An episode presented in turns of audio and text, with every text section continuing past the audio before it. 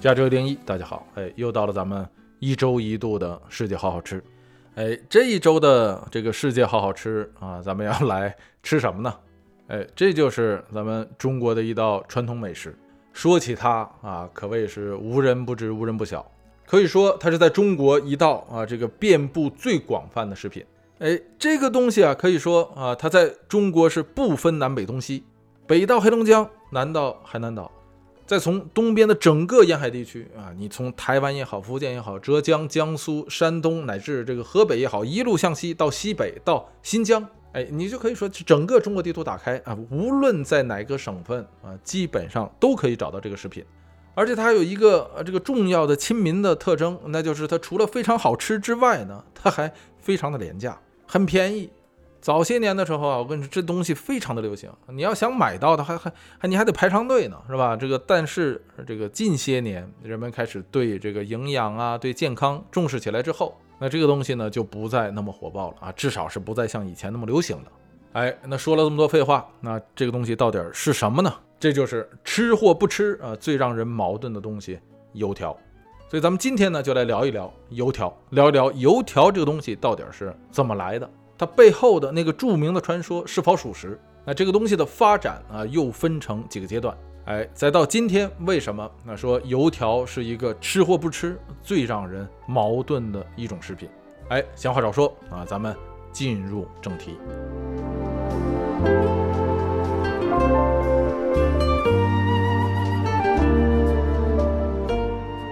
油条这个东西啊，呃，咱们在前面说了是吧？遍布大江南北啊，不分南北东西，随便哪个城市啊，只要是有早点摊的地儿啊，你基本上说没有看不着油条的。这个东西啊，要说早些年呢，啊，就是就是我还小的那个时候，就是这个改革开放之初吧。你要说的油条，那真是是吧？你你不能叫什么珍馐美味吧？啊，但是呃，这个东西那也绝对是说，你要是不早起，你是买不到的啊。你早起了还得排长队。哎，去晚了你就买不到了啊！那个时候有两样东西我记得很清楚，就是去晚了买不到的啊，一个是油条啊，另一个就是豆腐，卖豆腐的，他是，但是卖豆腐的他不像早点摊儿啊，他是这个拉个车或者是推一个车，哎，然后他定时定点来啊，他到那儿的时候他会喊一声，他喊豆腐。这个时候你就看啊，这邻里邻居之间那就是比赛了啊！你要是什么穿衣服啊，你穿鞋呀，拿盆儿，因为你你还得拿个盆儿去装嘛，是吧？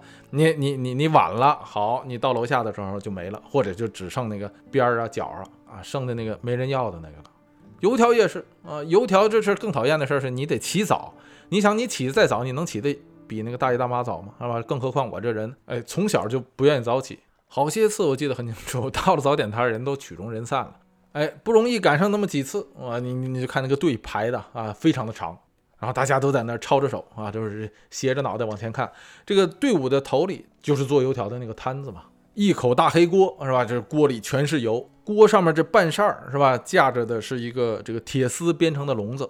这个做油条的这个摊位啊，一般都是两个人啊，一般是两口子啊。这个女的呢，一般是在这儿这个和面是吧？然后切段儿，那个面呢上面全是油啊。这个哎，这个揉好了之后一抻开一个长条，然后拿着这个菜刀剁剁剁剁剁啊，这这这每一条剁的啊这个宽窄一样的这个小段儿，手法自然是很熟练啊，不用尺子量，切下来那个段儿是这个大小均匀。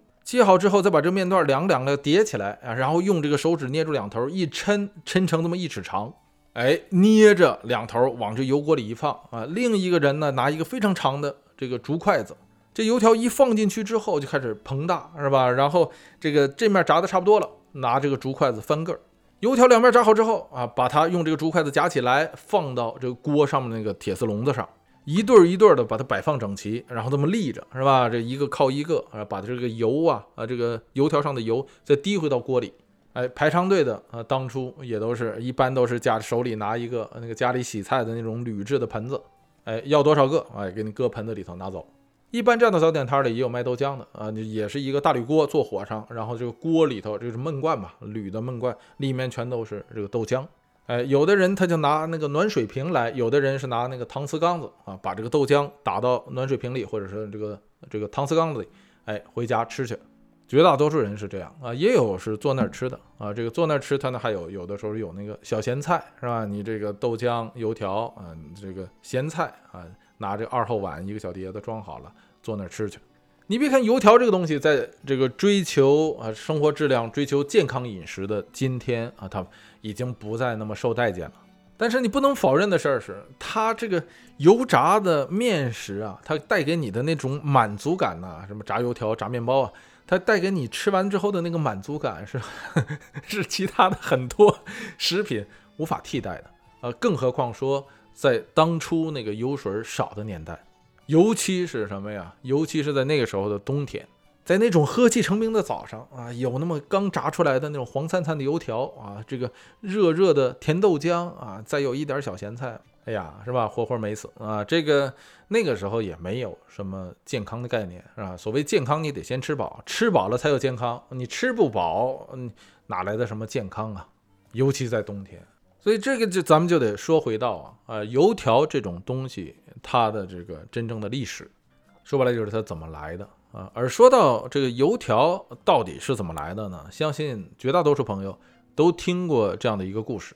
或者说关于油条的传说啊，这个传说呀啊，在民间流传的非常久了。每每一说到油条怎么来的，基本上大多数人都是先提到这个传说。哎，这个传说是这样的啊，这个是在咱们宋朝时期，哎，这个是宋朝，准确来说呢是北宋和南宋的交界时期。哎，那个时候的一个著名的抗金将领啊，这说来大家都知道是吧？岳武穆岳飞啊，这个岳飞是生在北宋时期一一零三年。那个时候还是北宋啊，这个时间其实也很好记啊，大家只要把它联系起来就很好记。这个苏轼是一一零一年死的，岳飞是一一零三年出生的，就是苏轼死后两年，岳飞出生。苏轼死的时候，北宋还可以啊，就那个年代。但是岳飞长大之后呢，就是岳飞参军的时候，北宋就已经不行了，因为到了一二七年的时候，是吧？就靖康之变了，靖康之变，宋徽宗被这个掳到金朝。哎，所以到了一二七年的时候，北宋就到达一个末点了。岳飞的故事呢，也基本上就是从这一点开始的。岳飞的故事呢，非常有意思啊。但是无论是从他这个人，还是到啊这个他所做过的事，那在中国的呃整个历史上呢，关于他的传说也好，关于他的这个戏剧作品也好，也非常的多。可以说，岳飞呢和关羽一样，他被神化了，是吧？被这个符号化了，成为了这个中国传统文化的啊一个非常重要的这个符号象征。呃，是传统价值的一种体现吧？哎，但是近些年来呢，很多人这个打着去符号化的这个大旗啊，啊，去颠覆这个传统的这个价值观，我觉得这个是没必要的。更何况很多人说的那个东西啊，是吧？它是不符合史实的啊，也没有依据的。说白了就是他的那个根本目的，并不是为了去符号化，而是为了什么？语不惊人死不休啊！这个，呃，所以这个岳飞的故事啊，咱们以后有机会会这个细讲，放到长节目里头啊，在这儿肯定是没时间。所以咱们就不展开了啊，在这里啊，以后有机会再说。那岳飞参军的这个路径啊，说回来，他是这个上升的非常的快的。到了他不到三十岁啊，一一三零年的时候，他已经被提升为这个沧州的防御使了。三二年的时候被提拔为知州。哎，到了一一三三年的时候，那时候他正好三十岁嘛，啊，先后两次见到了宋高宗。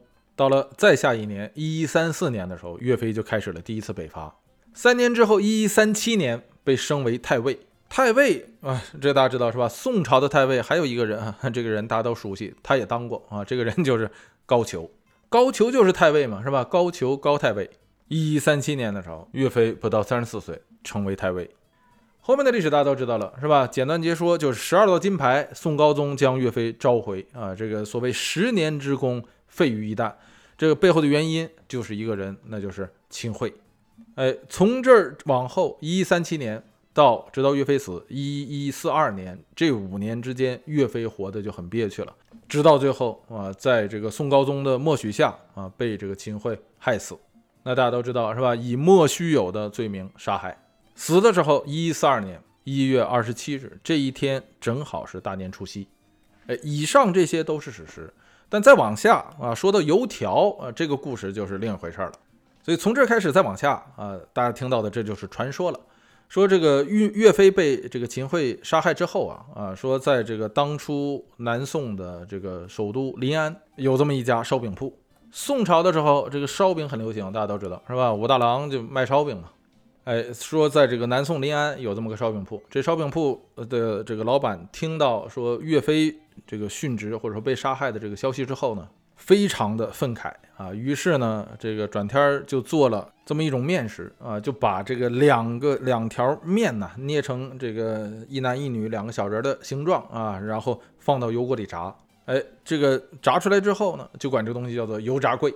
哎，这个为什么叫油炸桂呢？呃，这个桂是哪个桂呢？就是秦桧的桧啊，油秦桧的桧啊，就木字旁加一个这个开会的会呀，这个字本身是多音字，放到秦桧的这个名字里头念桧啊，但是它本身呢，这个字也念桂，指的是一种树木，哎，就叫做桂木。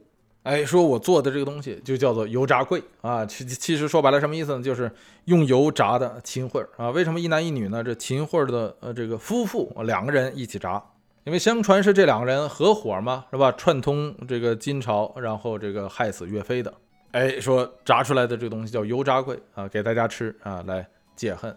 哎，这个油条的这个油炸桂，油炸桂就这么来的啊。后来呢，这个桂呢又变成了鬼，就变成了油炸鬼啊，就魔鬼的鬼。哎，油炸鬼这个呃油条的别名啊，其实比较常见啊。别说在这个咱们的南方，在越南啊也是如此叫，叫油炸鬼。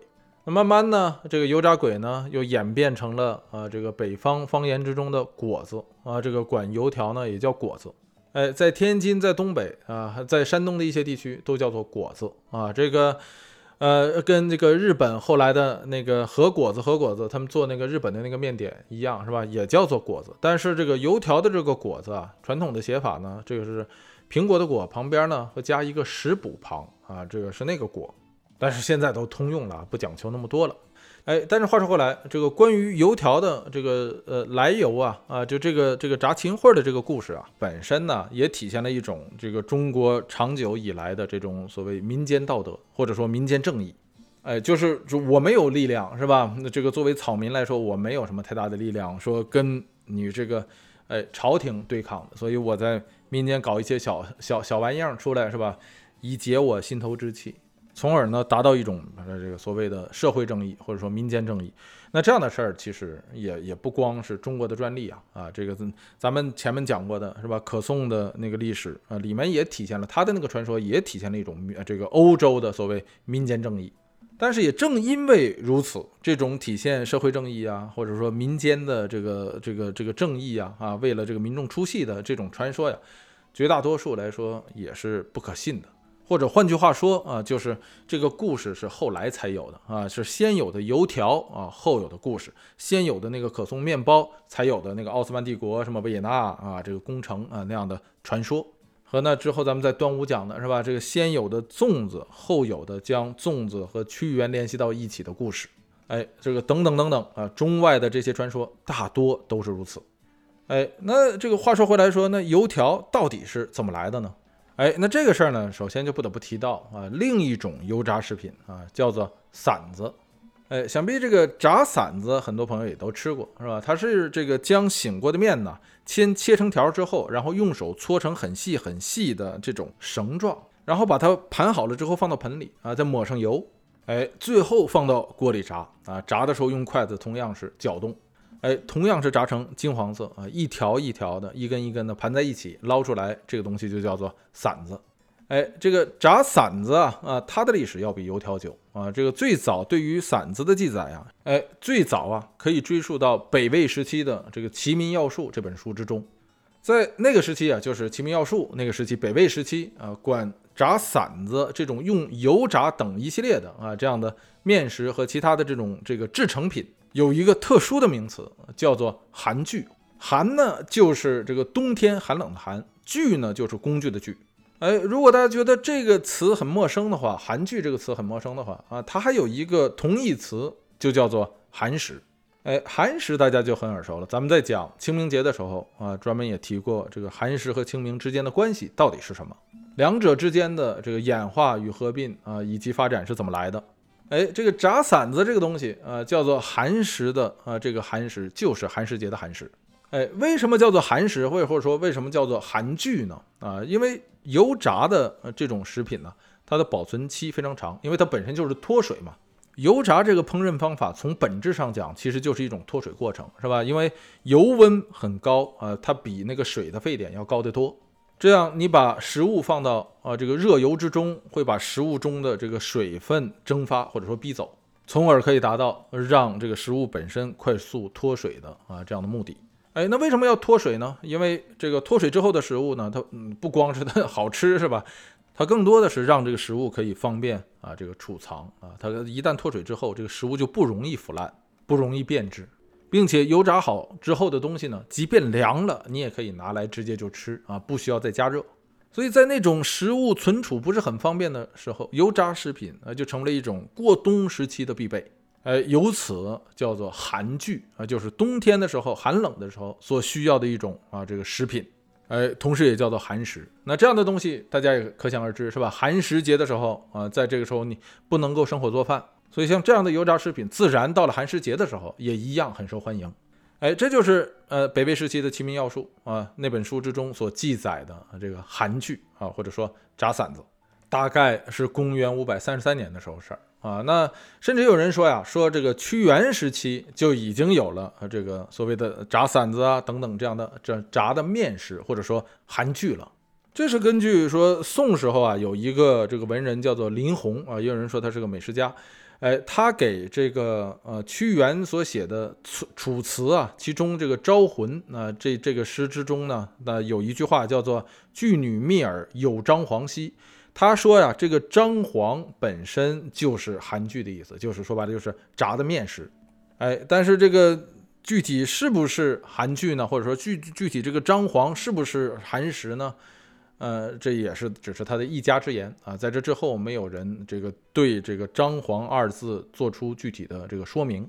哎，但现在就一般认为它它肯定是一种面食，“张黄”这两个字都是十字旁，是部旁。咱们在这里不做细多的讨论啊。但是《齐民要术》啊，至少北魏时期就有炸馓子了。到了唐朝的时候啊，这个唐朝有本书叫做《刘公家话》，里面也同样记载过啊，关于韩剧、馓子等啊一系列其他食品。哎，说这个刘禹锡，唐朝著名诗人呢，是吧？也写过这样的一首诗啊，就叫做《韩剧》。这个诗的原文是这样的，叫做“千手搓成玉树寻，碧油煎出嫩黄身。夜来春睡无轻重，压扁佳人缠臂巾。”哎，但也有人说呢，说这首诗并不是唐朝的刘禹锡写的，而是宋朝的苏轼写的啊。说苏轼写的这首诗的原文叫做《韩剧》。乃捻头出刘禹锡家语啊，所以才讹传成刘禹锡所写的。哎，但是不管怎么样啊，至少是说明啊，这个馓子这样的东西是从啊这个《齐民要术》开始，或者说很有可能在屈原那个年代啊，战国时期就有。哎，到唐到啊这个宋啊，可见这个是一路传承下来的。但是这一路下来，一直到北宋啊，确实是是只看到了馓子，未看到油条。哎，到此这油条就未出现。呃，这个事儿很有意思，是吧？按理说呀，呃咱们可以这么说，馓子的制作过程，你从手法上来看，要比油条复杂的多。你单从它得搓成那种细条来说，是吧？你还得盘到盆子里头，然后在盆子里头还得抹油，然后你再炸，这个过程是很复杂的。至少是相对油条来说啊，它就很复杂。油条相对来说手法就没那么难，是吧？你这个有了面，然后面切成段，抹上油炸就完了。并且油条的面相对来说比较多，它不容易像馓子那样炸糊。哎，那可但是为什么在这个馓子出现之后啊，这个往后的近一千年的时间里，如果你从北魏开始算，算到北宋，那就是这个八百来年，是吧？那如果你要是从屈原那个时代开始算的话，那就是一千多年了。哎，在这么长的时间里，不管怎么样啊，它为什么没有出现油条呢？而只有馓子呢？哎，那这个事儿就得说到啊，这个油条之中的一个重要原料。哎，那这个东西是什么呢？它就是明矾。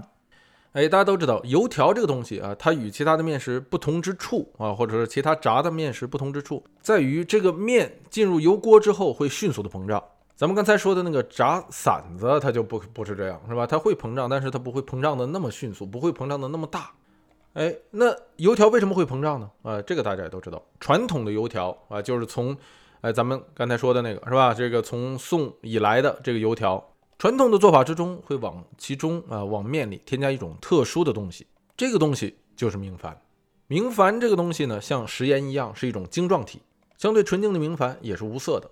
它的作用就是蓬松剂或者是膨胀剂，因为它与水反应之后会迅速的释放出二氧化碳，这样就会使得啊这个含有水分的这个面团迅速的膨大。明矾这个东西的作用在油条之中就是这样。而说到这个明矾的历史呢，啊，当然它也是早已有之啊。相传在这个《神农本草经》之中就有明矾的记载，因为中医啊一直认为说明矾有很多的功效，哎，认为可以解毒啊、杀虫啊、啊这个干燥啊、止痒啊等等等等。哎，古时候的中医记载啊，这个中医书籍中记载，明矾这个东西叫做入肝肺二经。哎，那对明矾的这种认知啊，也不光是这个咱们中医有，在这个印度的啊这个著名的他们的那个传统医学之中，那个阿育吠陀的那个典籍之中，也有记载说明矾具有啊咱们上述所说的如此的功效。那事实上呢，明矾也的确可以这个当做收敛剂啊，可以使得一些小伤口迅速的止血。所以在这个早先，那当这个男士流行起来刮胡子的时候啊，会在这个刮胡子的时候准备一些明矾。一旦啊这个刮破一个小口的话，或者是这个皮肤上有个小疙瘩，一旦刮破的话，会用这个明矾放上去以后止血。呃，除此之外还有一个什么用处呢？就是明矾可以让这个染色啊，这个作为染色的稳定剂。经过明矾处理之后的这个羊毛制品会更加的白啊，看起来更加的干净啊。这个也正是因为如此啊。